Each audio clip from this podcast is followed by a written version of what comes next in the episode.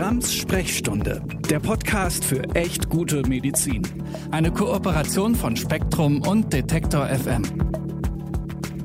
Hallo und herzlich willkommen zu Grams Sprechstunde, dem Podcast für echt gute Medizin.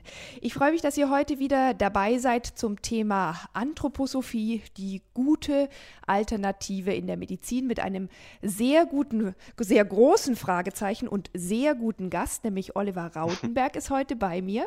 Aber bevor wir loslegen, bevor ich Hallo sage, lieber Oliver, ich höre dich schon, mhm. ein, ein kleiner Hinweis an all meine HörerInnen, die Apple Podcasts nutzen. Ich muss immer erst ein bisschen Werbung machen und hier kommt sie, weil es ist ja gerade Apple Podcasts Abonnements gestartet und ihr könnt vielen Detektor-Podcasts dort jetzt mit so ein paar besonderen Specials folgen und Vorteile erhalten und so weiter, weil das Podcast Radio Detektor FM seit dem Start mit dabei ist. Und unter anderem findet ihr auch diesen Podcast hier, also Gramm Sprechstunde, zusammen mit dem Forschungsquartett und dem Spektrum-Podcast in dem neuen Kanal Science. Da kann man für ein kostenloses Probeabo erstmal gucken, ob einem das gefällt oder dann 2,49 Euro zahlen, die dann wiederum helfen, echt gute, aufwendig produzierte, qualitativ hochwertige Podcasts zu produzieren. Äh, schaut dort äh, gerne mal rein, beziehungsweise vielmehr hört rein, wenn ihr sowieso Apple Podcasts nutzt. Jetzt aber Thema Anthroposophie mit Oliver Rautenberg. Hallo, lieber Oliver. Hallo Nathalie, vielen Dank für die Einladung. Sehr gerne. Wer dir auf Twitter noch nicht folgt, sollte das unbedingt tun. At anthroblogger anthroblogger.de wollte ich jetzt schon sagen, natürlich nicht, at anthroblogger. Ganz genau. Aber äh, du hast natürlich auch eine, eine Webseite, nämlich den anthroposophie.blog und mit dem bist du sogar gerade für den Grimme Online Award nominiert gewesen und vielleicht möchtest du noch ein bisschen mehr zu dir sagen und dich meinen HörerInnen einmal ganz kurz vorstellen. Äh, ja, gerne. Hast ja schön eingeleitet. Ähm, in sozialen Netzwerken äh, bin ich als Antro-Blogger unterwegs. Im wahren Leben heiße ich Oliver Rautenberg, bin ein freier Journalist, komme aus dem äh, Ruhrgebiet und beschäftige mich äh, seit deutlich über zehn Jahren eben mit der Anthroposophie und habe ein äh, Blog dazu, das anthroposophie.blog, was jetzt gerade auch in der Pandemie besondere Beachtung erfahren hat. Ja, was sehr gut ist. Ja. Weil ich glaube, ähm, und lass uns gleich einsteigen, äh, ganz viele Menschen sind ja mit der Anthroposophie in der Medizin, aber auch natürlich außerhalb davon schon in Berührung gekommen, wissen das aber oft gar nicht. Ob es mhm. jetzt die anthroposophisch angehauchte Hebamme ist, die vielleicht auch erstmal von Impfungen abrät, oder die Onkologin, die zu einer Misteltherapie bei einer Krebserkrankung rät. Ähm, ganz viele Over-the-Counter-Produkte in der Apotheke sind eigentlich auch Anthroposophie, kommen aber oft als äh, Phytotherapie, also als Naturheilkunde daher. Mhm. Und ja, dazu kommt natürlich noch die Überschneidung mit der Waldorf-Bewegung, speziell natürlich auch den Waldorf-Schulen, wo du dich auch viel mit beschäftigst mhm. und auch in vielen ich sag mal, Bioströmungen der Landwirtschaft, sowas wie Demeter. Also vielen ist gar nicht bewusst, wo sie überall mit der Anthroposophie, auch mit der Ideologie oder sagen wir mal ein bisschen neutraler der Lehre in, in Kontakt kommen. Und vielleicht kannst du meinen HörerInnen ja erstmal ganz kurz erklären? Weiß nicht, ob man sich das in wenigen ja. Sätzen zusammenfassen lässt. Worum handelt es sich bei der Anthroposophie? Heißt ja übersetzt Weisheit vom Menschen, äh, um, um was es sich da handelt. Ja, das ist äh, wirklich ein sehr komplexes Thema. Ich versuche es einfach zu machen. Du hast ja schon gesagt, es ist eine, ähm, eine Weisheit oder eine Weltanschauung und die steckt halt in vielen Praxisfeldern wie eben der Medizin, in der Waldorfschule, in der Landwirtschaft, im sozialen Bereich, aber auch in vielen tausend Firmen. Und wie du richtig sagst, wir kommen quasi täglich an der Anthroposophie vorbei äh, oder haben Kontakt zu ihr, ohne das zu wissen, mhm. da sie weitgehend unbekannt ist. Hm, die Anthroposophie geht zurück auf den äh, österreichischen ähm, ja, Hellseher, kann man sagen, Rudolf Steiner, so hat er sich selber gesehen. Ähm, der hat eine spirituelle Weltanschauung begründet ab etwa 1902. Ähm, diese Weltanschauung will den Menschen ähm, auf kosmologische Weise betrachten. Die will also Beziehungen von der Erde und dem Menschen zum Kosmos äh, aufzeigen. Mhm. Das ist für manche Weg zur äh, Selbsterkenntnis oder auch zur Erkenntnis der ganzen Welt. Und ähm, man vermutet es nicht, aber es ist die größte esoterische Strömung ganz, in ganz Europa. Und ähm, was für uns ja heute auch wichtig ist, ähm, dass die Anthroposophie in der Medizin eine eigene, ja, man könnte sagen, Fachrichtung ist. Mhm. Ja, gehört ja auch zu den besonderen Therapierichtungen, unterliegt damit auch mhm. besonderen Gesetzesbestimmungen. Aber äh, ja. ich, ich sag mal so, du sagst ja auch, es ist eine spirituelle Weltanschauung, ähm, eigentlich ähm, sozusagen die Idee, sich mit dem Kosmos zu verbinden. Also ich unterstelle den allermeisten Menschen mal, die sich der Anthroposophie wissentlich oder unwissentlich zuwenden, dass die eigentlich erstmal was ganz Gutes wollen, was ganz Gutes damit verbinden, vielleicht auch wirklich gute Medizin damit verbinden, suchen vielleicht ja. sanfte Medizin, Ganzheitlichkeit, vielleicht auch ein bisschen Spiritualität und auf jeden Fall auch ganz gern irgendwas neben dem sogenannten Mainstream, ja auch gerade im Bildungssystem. Ähm, und wir beide sind ja jetzt eher dafür bekannt, dass wir die Anthroposophie kritisieren oder kritisch sehen oder verschiedene Punkte darin kritisch sehen, gerade auch im medizinischen Bereich. Ähm, ja. Warum? Eigentlich scheint es doch was Gutes ja. zu sein, was sehr Verbindendes. Ähm, was ist die Gefahr, die wir da drin sehen? Ja, ja. also ähm, ich stimme dir auch da wieder zu, dass äh, viele Menschen auf der Suche nach einer sanfteren Medizin sind oder nach einer ganzheitlicheren Behandlung, äh, ein bisschen weg von dem, was man so leicht spöttisch als Schulmedizin oder Apparatemedizin äh, benennt, dass sie davon weg wollen. Und mir ging es auch nicht anders. Ich habe ähm, auch meine Erfahrung mit der anthroposophischen Medizin gemacht und eben weil ich darüber keine Hintergründe hatte, was das denn eigentlich sein soll. Mhm. Hm, die anthroposophische Medizin versteht sich selber als erweiterte Medizin. Schulmedizin. Das heißt, ähm, die will zu der üblichen, in Anführungszeichen, Schulmedizin, äh, sehr belasteter Begriff, den ich nicht gerne benutze, aber ich obendrauf auf die, auf die etablierte Medizin obendrauf will sie ihre Erweiterung setzen. Und da will sie den Menschen natürlich auch kosmologisch betrachten und zum Beispiel, ähm, wie man das nennt, nicht materielle Körperteile behandeln. Mhm. Da fragt man sich, was habe ich denn noch für Körperteile, die mir gar nicht bekannt waren bisher? Ähm, da geht es um sogenannte Wesensglieder, Ätherleibe, Astralleibe, die man sich als eine Art Aura vorstellen kann. Und wenn diese mehreren Auren, die der Mensch hat oder entwickelt, wenn die nicht miteinander im Einklang sind, ähm, dann wird man krank oder kann äh, krank werden. Ähm, zum anderen gibt es auch Einflüsse ähm, von fernöstlichen Lehren. Man glaubt an Karma oder an, ähm, an Schicksalsaufgaben.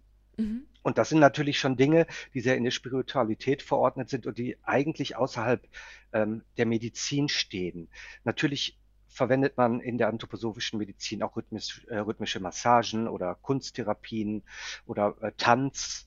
Ähm, auf der anderen Seite sind die Mittel auch so gestaltet, dass man mit homöopathischen Verdünnungen arbeitet. Ja. Ähm, ähnlich wie in der, ähnlich wie in der Homöopathie. Und ähm, hat man zum Beispiel eine Erkrankung an einem Organ, dann überlegt sich der Anthroposoph, ähm, welcher Planet passt zu diesem Organ mhm. und welches Metall oder welches Mittel passt zu diesem Planet. Und dann werde ich vielleicht, äh, wenn ich eine Herzbeschwerde habe, werde ich vielleicht mit einem äh, potenzierten, verdünnten Gold ähm, behandelt, mhm. weil das Herz gehört angeblich zur Sonne. Sonne ist ein Planet für die Anthroposophen. Und dazu, also das Herz gehört zur Sonne und zur Sonne gehört das Gold. Die strahlt ja auch immer ganz golden. Mhm. Und wenn man eine Herzerkrankung hat und würde zum anthroposophischen Arzt gehen, der würde mir vielleicht äh, Globuli mit potenziertem Gold geben. Aurum. Das ist so ein bisschen die Denke dahinter, mhm. das Aurum. Jetzt habe ich ein bisschen ausgeholt. Du sagtest, wo ist, ähm, wo ist das Problem? Warum kann das eine Gefahr sein? Es kann natürlich nicht schaden, ähm, einen ganzheitlichen Ansatz zu haben. Die Frage ist für mich immer nur, was meinen die Anthroposophen zum Beispiel mit der Ganzheitlichkeit. Mhm. Was ist für die das Ganze, was vielleicht der normale äh, Mensch, der sich nicht damit befasst hat, nicht sieht oder nicht erkennt? Und da sind die Antworten oft ja. Beziehung zum Kosmos, der Mensch und die Planeten zusammen haben eine Wirkung. Oder es geht um Reinkarnation. Ich habe irgendeine Krankheit im vorherigen Leben schon selbst verschuldet, weil ich was falsch gemacht habe. Und jetzt muss ich die Krankheit erleben und durchleben. Mhm. Ähm, gefährlich ist natürlich, dass diese vom Mainstream, wie du sagst, abweichende Pädagogik oder Landwirtschaft oder gerade die Medizin ähm, in vielen Bereichen unreguliert ist und auch äh, keine guten Kontrollinstrumente hat, wenn was schief geht. Wir sehen das zum Beispiel am Impfgegnertum, was ja sehr stark ist Mhm. in der Anthroposophie und sehr stark in den Waldorfschulen, eben aus diesen Gründen. Wenn es meine Schicksalsaufgabe ist, krank zu werden, dann muss ich krank sein, dann muss ich das durchleben, dann bin ich danach ein besserer Mensch. Ja, aber leider ist es auch, äh, wenn es dann nicht klappt und ich das nicht durchstehe, dann war auch das meine Aufgabe und dann, sorry, schlechtes Karma, Ja, mehr Glück im nächsten Leben. ja, Das finde ich schon, eine, das finde ich schon ähm, eine, eine, äh, eine fast menschenverachtende Haltung, ähm, die sich jetzt teilweise auch äh, in der Corona-Krise zeigt. Ja, da kommen wir noch drauf zu sprechen. Ich will vielleicht an der Stelle noch eine Sache äh, sagen, die mir halt auch, ich bin ja auch Mutter von drei Kindern, sehr häufig äh, begegnet ist bei, Mhm. bei befreundeten ähm, Eltern zum Beispiel, die einfach sagen, ja, aber es soll doch gut sein. Mein anthroposophischer Kinderarzt, meine Kinderärztin sagen, äh, wenn Kinder erstmal die Kinderkrankheiten durchmachen, das stärkt sie einfach nicht nur in ihrem Immunsystem, sondern auch als Menschen in ihrer Entwicklung. Also lieber erstmal nicht impfen, Kinderkrankheiten Ja. sind doch harmlos. Und da bin ich Ja. immer so ein bisschen so, wow, wow, wow, wo ist denn da die sanfte Medizin? Also ähm, äh, eins meiner Kinder hat sehr, sehr schlimm Windpocken gehabt. Das war auch die Zeit, wo man das noch nicht regulär äh, geimpft hat. Und ich muss sagen, das war alles andere als harmlos. Das war eine Tortur für das Kind natürlich sowieso, aber auch für uns als Eltern. Und ähm, äh, da ist aber so ein ganz großer Märtyreraspekt drin, so nach dem Motto, oh, wir haben das gemeinsam bewältigt, jetzt ist sozusagen Ja. unser Karma verbessert oder so. Eigentlich war es aber nur grauenhaft. Und ähm, es ist ja auch oft die Gefahr, dass man dann äh, wirksame Behandlung unterlässt, weil man denkt, dieser Prozess, diese sozusagen, äh, äh, ja, dieses märtyrerhafte Durchmachen von Erkrankungen bringt einem ja auch was. Und Mhm. da frage ich mich immer so ein bisschen, wie passt das zusammen mit diesem sanften Gedanken, auch der Ganzheitlichkeit, das finde ich widerspricht. So Ja. wie du sagst, äh, allem, was gut ist und hat fast was Menschen und auch Kinder verachtendes. Absolut. Erstmal, wenn man an Krankheiten und Behinderungen selber schuld sein soll, Mhm. ähm, weil man was falsch gemacht hat im Vorleben, ähm, wenn man vielleicht in diesem Leben jetzt auch weniger Hilfe ähm, erhält oder weniger Unterstützung oder keine Hilfsmittel oder keine Medikamente, Mhm. weil ich muss es ja durchleben, dann hat es sicherlich was sehr Negatives. Und diese, man geht davon aus, wie, wie du sagst, Kinderkrankheiten in Anführungszeichen wie Masern soll man durchleben. Und dieses, dieses Fieber, das ist dann wie das Feuer, in dem das Kind geschmiedet wird. Ja, Und dann geht es da stärker hervor. Das, das ist eine ganz schreckliche äh, Sicht auf Kinder, finde ich. Ähm, und ja, dann wird eventuell ähm, evidenzbasierte Medizin unterlassen oder Hilfe unterlassen.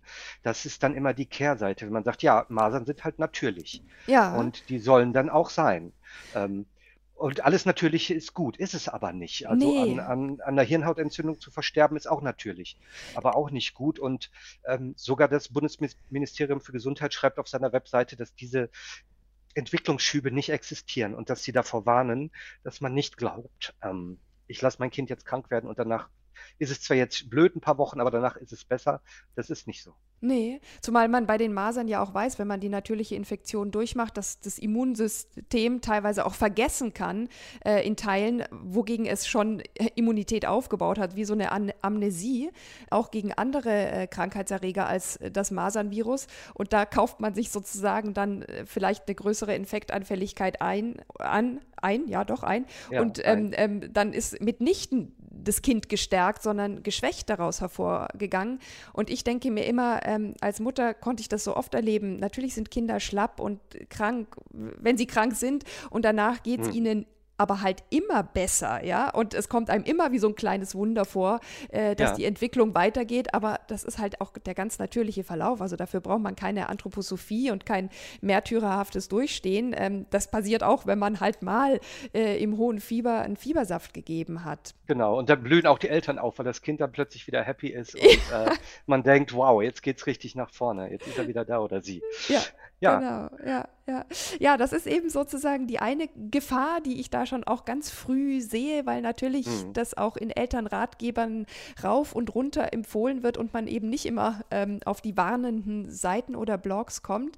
Und aus meiner Sicht zeigt sich ähm, die Gefahr in der Anthroposophie, und du hast es auch schon erwähnt, gerade auch jetzt in Zeiten von Corona, deutlicher denn je. Anthroposophische mhm. ÄrztInnen haben auch relativ früh, natürlich nicht alle, aber äh, doch erstaunlich viele von Covid-Impfungen abgeraten.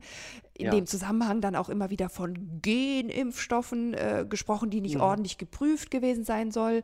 Es gab da auch deutliche Überschneidungen, ist mir zumindest in den sozialen Medien aufgefallen, mit der Querdenkerbewegung. Immer mhm. wieder auch exponierte ÄrztInnen, die sich echt gegen wissenschaftliche Erkenntnisse und Evidenz gewendet haben. Du hast es ja auch verfolgt. Ich, ich bin ja ein äh, großer Fan von dir auf Twitter und fol folgt dir nicht immer gerne, weil man dann auch wirklich ähm, krasse weiß, Beispiele, ja. ja. Beispiele zu lesen bekommt, was man eigentlich gar nicht wissen will.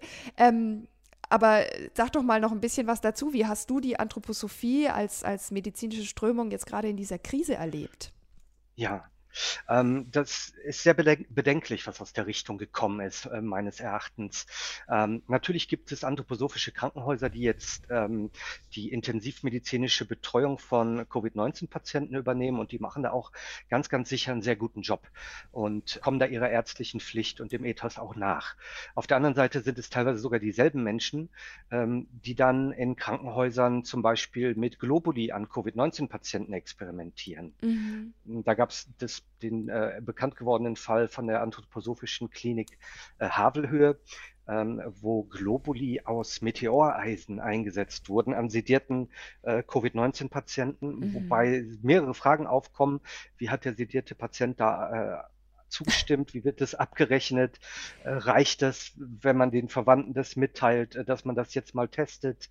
Ähm, es geht aber so weit, dass der Klinikleiter ähm, behauptet hatte, wegen der äh, Globuli-Behandlung äh, sei ihm noch kein Patient an Covid-19 ähm, gestorben. Mhm. Und ähm, das wird von vielen Kritikern als unethisch betrachtet, denn bevor es irgendeine Studie oder Nachweis darüber gibt, dass Globuli gegen Covid-19 helfen, seien die aus dem Weltall, aus Meteoreisen oder aus mhm. anderen äh, Stoffen, ähm, bevor das nicht belegt ist, sollte man das nicht als Heilerfolg verkünden.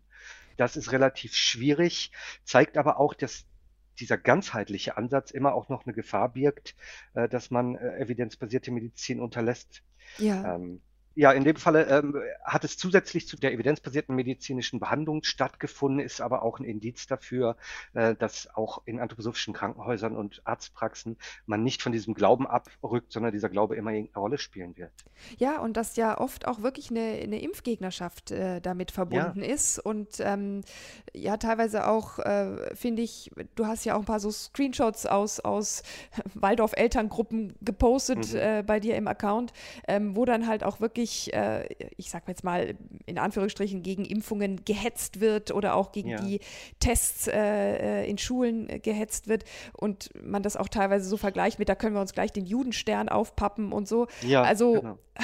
so Sachen, wo man sagt, ich, möchte gar nicht in diese Abgründe blicken, weil ich ja gleichzeitig wirklich glaube, dass die überzeugt davon sind, was Gutes zu tun und auf der Seite der Guten zu stehen. Absolut, absolut. Äh, die, die, Impfkritik ist quasi auch schon Markenkern der Waldorfbewegung und der Anthroposophie. Dafür ähm, sind die bekannt, dass es ähm, immer wieder zu äh, Wellen von vermeidbaren sogenannten Kinderkrankheiten kommt, wie die Masern, die äh, oftmals von ähm, anthroposophischen Ausri äh, Einrichtungen rausgehen. Ähm, Waldorfschulen, Waldorf-Kinder Kindergärten. Da sind sich viele Stimmen im Robert-Koch-Institut, in der Ständigen Impfkommission und bei den Gesundheitsämtern äh, sind sich da einig, mhm. äh, dass die Impfablehnung aus der Anthroposophie kommt. Ähm, das hat wie gesagt, damit zu tun, dass es eine Schicksalsaufgabe ist, die vielleicht aus dem Karma rauskommt, mhm. dass es eine Entwicklungschance äh, sein soll, mich zu bessern. Und daher ist es sehr stark verbreitet und überträgt sich jetzt auch auf diese Angst äh, vor einer Corona-Schutzimpfung. Und ähm, das ist sogar, das dringt sogar aus den äh, anthroposophischen Universitäten dann von den Medizinern. Ähm, wir haben hier in Nordrhein-Westfalen eine äh, anthroposophische Universität in Witten und ähm, da gibt es eine pädagogisch-medizinische Arbeitsgruppe mhm. und die haben zur Corona-Pandemie dann so ein Paper rausgebracht, wo sie Impfangst schüren, äh, denn äh, da gab es die Impfung noch nicht, da war der Impfstoff noch nicht fertig, da haben die schon gesagt, ja, aber das, der wird nicht sicher sein, der wird eine mhm. geringe Sicherheit haben, der wird gar nicht zu 100 Prozent wirken und da soll man sich auch nicht drauf verlassen, denn das fördert ja nicht die Gesundheit, sich zu impfen. Mhm. Im Gegenteil, die Impfung macht ja erstmal ein bisschen krank und wir müssen einfach anders leben, spiritueller leben, dann passiert uns das gar nicht, weil ähm, wenn wir äh, unsere innere Haltung bestimmt, ob wir krank werden. Mhm. Ob wir Angst vor der Krankheit haben, bestimmt, ob wir Angst, äh, ob wir krank werden. Mhm. Oder unser Karma bestimmt das. Und das ist eine Betrachtung wieder, die ich für gefährlich halte, weil was hat meine innere Haltung damit zu tun, wenn mich jemand mit Corona anhustet? Ja. Ähm, da kann ich, da kann ich noch so eine tolle Haltung haben oder noch so spirituell sein, das werde ich nicht verhindern. Ja, ja. Ähm, nee, ich habe auch gelesen auf einer Seite so, äh, ein Virus ist natürlich und sich dagegen zu wehren ist auch eine Ablehnung der Natürlichkeit, wo ich mir dachte, ja. okay, sage ich das das nächste Mal auch, wenn mein Haus von einem Tsunami mitgenommen wird, so, ach, das ist nur natürlich. Ja. Ich meine, nicht alles, was natürlich ist, ist gut und wenn man gute Richtig. Maßnahmen dagegen hat, ist es halt auch einfach so ein bisschen fragwürdig, sich so sehr dagegen zu wehren und es ist ja schon so, dass in manchen Krisen äh, sich auch gerade solche Sachverhalte deutlicher zeigen, die man sonst vielleicht auch gar nicht bemerkt, wenn man einfach dachte, ach, das Anthroposophie ist doch sowas wie Naturheilkunde, das ist schon okay. Und ja. hier auch in den Beispielen, die du auch auf deinen Blog und auf deinen Twitter-Account bringst, zeigt sich halt, dass sich da auch echt ÄrztInnen, also eigentlich ExpertInnen mhm. nicht mit Ruhm bekleckern.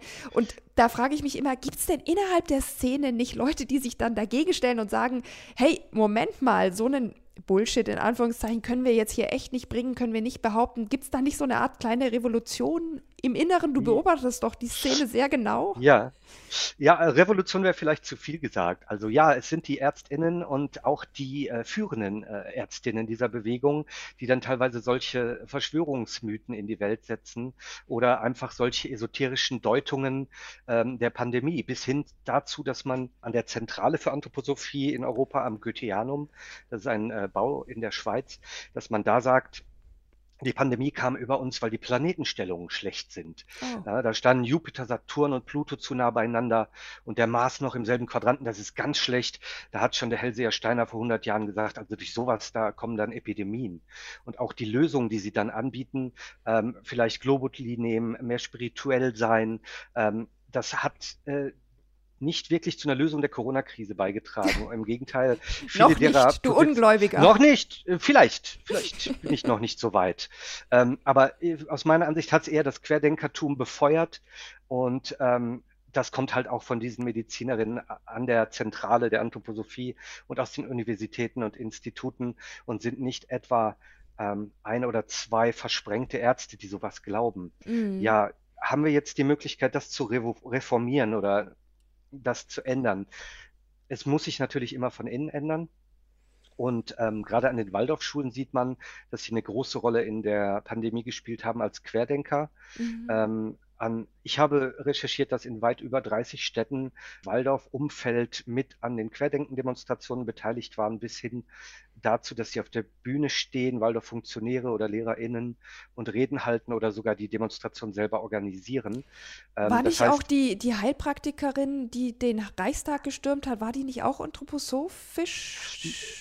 ja, tätig? Dazu, da, das, das ist dann wirklich ähm, die, die schlimmste aller Entwicklungen, wenn ich mich aus dem wissenschaftlich-kritischen Denken so weit rausgezogen habe, dass ich lieber ähm, in Anführungszeichen alternativer Medizin, alternativen Medien traue, dann gebe ich mich vielleicht in so eine Sache rein, dass ich auch den Staat ablehne mhm. und aus dem demokratischen Diskurs aussteige. Und das hat man an dieser äh, Tamara K. -Punkt war es, glaube ich, ganz gut gesehen. Das ist eine Heilpraktikerin, die in Berlin vor dem Reichstag eine flammende oder brüllende Rede gehalten hat vor Verschwörungsideologen, vor Rechtsextremen und hat die dazu bewegt, die Treppen des Reichstags zu stürmen und dass die da ins, ins Parlament eindringen wollten. Mhm. Äh, die Dame selber ist eine Heilpraktikerin, bezeichnet sich selber auf ihrer Webseite als Fan von Rudolf Steiner. Mhm betont auch immer sehr, dass sie, also auf Demos, wenn sie spricht, dass sie eine Waldorfmutter ist und ihr Kind maskenbefreit ist. Mhm. Und da haben wir wieder diesen Glaubenskosmos, Rudolf Steiner, Anthroposophie, Waldorfschule, Heilpraktikertum, Alternativmedizin. Und diese sanfte Heilerin stellt sich denn hin und leitet den Mob. Zum Glück ist in diesem Falle nichts passiert, aber man sieht, wie sich diese Szene auch sehr schnell radikalisiert dadurch, dass man einfach weder Wissenschaft traut, noch Presse traut, noch Staat, dem Staat noch vertraut und sich dann wirklich aus dem Diskurs verabschiedet. Ja. Hm. Ist es denn, ich, man könnte jetzt ja noch dagegen halten, sagen, ach, äh, Oliver, das war ein Einzelfall, das, also ja. alle anderen ähm, sind nicht so und ich denke, die allermeisten äh, Waldorf-Muttis und Fatis sind mhm. auch nicht so, aber diese mhm. Tendenz zur Radikalisierung, ähm, Also kann man die generalisieren? Ich, ich würde sagen, von dem, was ich gelesen habe, gab ja auch viele Artikel dazu, wie die Haltung in den Waldorfschulen wirklich auch von, nicht nur von Elternseite, sondern auch eben von Leitungsseite ist. Und mhm. natürlich mhm. sieht man da eher wahrscheinlich keinen Einzelfall, aber da bist du der Experte. Wie schätzt du es ein? also die Bandbreite ist extrem hoch. Es gibt, äh, es gibt sehr esoterische, sehr dogmatische Waldorfschulen und es gibt sehr, sehr moderne äh, und engagierte Waldorfschulen, die nur noch wenig äh, esoterische Elemente haben. Wobei ähm, das immer mit der Einschränkung, man kriegt den Steiner nicht aus der Steiner Schule raus. Äh, natürlich ist auch die Schule immer mit dem Hintergedanken von Karma und Reinkarnation äh, geplant. Ähm, aber das Auffällige ist, es geht wirklich ein Riss durch die Waldorf-Szene. Mhm. Ähm, von vielen Eltern, die gar nicht mit der Esoterik was am Hut haben möchten, sondern lieber ähm, ja, eine sanfte äh, Schulform haben möchten, ohne Druck, mhm. ohne Noten, äh, mit viel Kunst, Musik, Handwerk. Super. Fände ich auch gut. Ähm, und die sehen sich plötzlich gegenüber sehr dogmatischen oder verschwörungsaffinen Menschen, ähm, die dann plötzlich ja nichts mehr anscharf kriegen, die an große Verschwörungen glauben, Pharma, Staat, alles gekauft, Bill Gates hat die Impfung gemacht. Ja. Und dieser Riss geht durch die Mitte. Ähm, ja, es gibt kleine Grüppchen. Es gibt äh, eine schöne Aktion von mehreren Waldorfschülerinnen, die gegen Verschwörungsmythen an Waldorfschulen eine Petition gemacht haben, mhm. die da sehr engagiert sind. Ähm, die haben, glaube ich, um die 5000 Unterschriften bekommen für ihre Petition, da genau hinzuschauen. Mhm. Aber ähm, wenn die Waldorfschule selbst eine Petition macht und sagt hier, ähm, wir sind jetzt gegen Digitalisierung des Kindergartens oder so. Ähm, die ganzen kleinen Kinder, die spielen ja schon den ganzen Tag auf Facebook rum und so. Das wollen wir nicht. Dann kriegen die mal 70.000 Stimmen sofort. Mhm. Das heißt, also wenn wenn die Esoteriker in der Waldorfschule was eine Umfrage machen, dann kriegen die 10, 12 Mal so viel Unterstützung, wie wenn kleine, in Anführungszeichen, WaldorfschülerInnen da jetzt gegen den Verschwörungswahn in der Waldorfschule kämpfen. Ja. Das heißt, es ist eine kleine Bewegung, die ist schwer zu beziffern. Manchmal sind es 10, 20, 30 Prozent der Elternschaft und Lehrerschaft, die querdenken innerhalb der Waldorfschulen. Aber es ist kein geringer Teil. Und das ist, wird eine Aufgabe für die Zukunft sein, äh, der Waldorfschule dem zu äh, begegnen. Mhm. Ja, ja, das ist eher so der, der sicherlich ähm, gesellschaftliche Aspekt, äh, den die Anthroposophie innerhalb ihrer eigenen Szene einfach klären muss. Aber mhm. bei mir im Podcast geht es ja jetzt immer um, um gute Medizin und auch darum, ja. wie sie besser werden kann. Und grundsätzlich würde ich der Anthroposophie vielleicht sogar ihrem Gründervater Rudolf Steiner unterstellen, dass sie ja mhm. eigentlich was Gutes wollten und auch immer noch ja. wollen. Und ja. manche Ansätze, du hast ja selber auch gesagt, sind ja interessant und entstammen eher dem, ich sag mal in Anführungsstrichen, Gutdenkertum als, als wirklich einer, einer bösen mhm. Ideologie oder Grundhaltung. Gibt es denn Aspekte, ich meine, ich habe das bei der Homöopathie ja auch immer versucht, äh, Aspekte rauszunehmen, die, die man vielleicht übernehmen kann, wo man auch quasi auf Seiten der etablierten Medizin, der Wissenschaft was lernen kann, vielleicht aber auch als Mensch was mitnehmen kann. Gibt es da Aspekte. Also ich, ich glaube auch, dass ähm, die Anthroposophie jetzt nicht irgendwie böse ist oder auch nicht böse gedacht oder geplant ist äh, als Weltanschauung, sondern ja, ähm, man will Dinge, die einem fehlen, wieder ins Leben reinbringen. Man will die Sanftheit zurück in die Medizin bringen vielleicht, man will die, ähm, den, das Druckfreie wieder in der Schule haben, äh, man will das Nachhaltige in der Landwirtschaft haben. Ähm, man ist für eine Achtsamkeit mhm. mit, im Umgang mit sich selbst und mit der Natur und mit den Ressourcen. Und das ist ja auch genau der richtige Ansatz. Wir können nicht so auf der Welt weiterleben wie bisher, ja. sonst bräuchten wir gleich eine zweite Erde, um dort zu leben. Was kann daran falsch sein, zu sagen, wir wollen jetzt mal die Pestizide in der Landwirtschaft weglassen? Oder ähm, was kann daran schlimm sein, zu sagen, wir brauchen eine andere Medizin, wo es nicht gleich mit der, in Anführungszeichen, Chemiekeule gegen ja. den Menschen geht. Genau. Und ähm, in all diesen Bereichen, in ihren Praxisfeldern, füllt die Anthroposophie da genau diese Bedürfnisse. Die bieten das an, wonach die Menschen sich sehen, womit, wonach ich mich vielleicht auch sehne. Ja. Aber sie mischen natürlich ihre eigene Weltsicht drunter. Also anthroposophische Medizin ist immer wunderbare, ist auch wunderbare Wellness, ist auch ähm, gibt es schöne Dinge mit, mit Kunst und mit Musik und mit Tanz und mit Massagen. Ähm, kann ich mich verwöhnen lassen quasi. Gut riechende ähm, Öle ähm, fallen mir noch ein. Toll, super, auch gut. Es gibt aber viele Produkte, die ganz schön sind. Ja. Ähm, auf der anderen Seite, wenn man das aber übertreibt und sagt, jetzt bitte nur das Natürliche, nur Massage, nur Pflanzen und keine böse Chemie, dann kann es halt auch wieder ins Gegenteil umschlagen. Und da ist immer die Waage zu halten, dass man nicht Fakten und Fiktion gleichsetzt und dass man sagt, ja, nachhaltig, von mir aus auch ganzheitlich und sanft, alles gut, ähm, aber lass es nicht umkippen äh, da rein, wo es dann nur noch Esoterik oder Verschwörungsmythos ist, weil das dann immer die Gefahr birgt, dass man erst an den einen Unsinn glaubt und dann an jeden anderen, der dann hinterher kommt, auch noch. Ja, so wie ich auch oft sage, die, die Homöopathie kann oft der Einstieg zum Ausstieg aus dem kritischen Denken sein. Und es ist schwer, ja. von dort zurückzufinden. Das kann ich ja auch, auch wirklich aus eigenster Erfahrung sagen. Und es ist ja niemandem abzusprechen, dass er sagt, ich ich begebe mich da mal rein, ich schaue mir das an, ich mache auch meine Erfahrungen damit. Aber irgendwann beginnen dann auch die Grenzen zu verwischen. So war es jedenfalls ja mhm. auch bei mir, dass ich dann auch mhm. Teile meines ärztlichen äh, Wissens einfach vergessen oder relativiert oder in Frage gestellt oder auch überschrieben habe und dass es ganz, ganz schwer wird irgendwann, so wie du sagst, Fakten von Fiktion zu trennen und sozusagen die Wissenschaft als Instanz für Fake und äh, sozusagen Real ähm, da noch ja. zuzulassen, weil das ja auch schon wieder wie etwas Obriges, Unnatürliches rüberkommen kann, weswegen ich es per se ablehne. Und da finde ich es immer ganz wichtig, dass man an der Stelle dann nicht nur auf auf sein Bauchgefühl oder auch auf den Schulterschluss mit der Gemeinschaft vertraut, sondern auch dem kritischen und rationalen Denken noch einen Platz einräumt und gerade bei medizinischen Entscheidungen halt tatsächlich auch abwägt, okay, und was sagt jetzt aber auch äh, die Faktenlage, was sagt in dem Fall natürlich auch die Virologie, die Epidemiologie und ja. ähm, wie kann ich das sozusagen in guter Weise kombinieren, ohne ja, tatsächlich einfach, wie, wie, sagt man das jetzt nett? Man möchte ja auch niemanden kränken. Ich, und wie gesagt, mir ist es ja selbst auch passiert. Aber man landet halt einfach im Postfaktischen, wenn man da nicht sehr achtsam ist. Absolut. Und es wird den Menschen allerdings auch schwer gemacht, denn ähm, wenn eine esoterische Bewegung Medizin betreibt und die haben eigene Universitäten und dann mhm. gibt es tausende Arztpraxen, die Mittel stehen in der Apotheke, die werden von den Kassen größtenteils übernommen. Ähm, die Politik sagt, ja gut, das nehmen wir mal vom Wirknachweis aus, weil das in irgendwelchen höheren Sphären funktioniert, die wir heute noch nicht verstehen. Ja. Ähm, dann ist es natürlich so geadelt von der Gesellschaft, der Politik, ähm, als wäre es äh, eine ernstzunehmende Medizinsparte.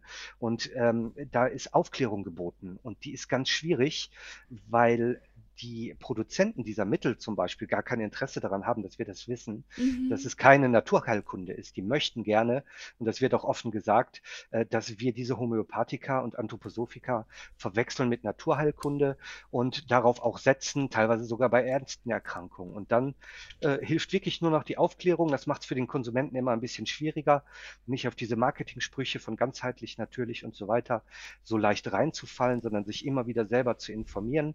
Ähm, das ist ist dann aufwendig, aber es lohnt sich.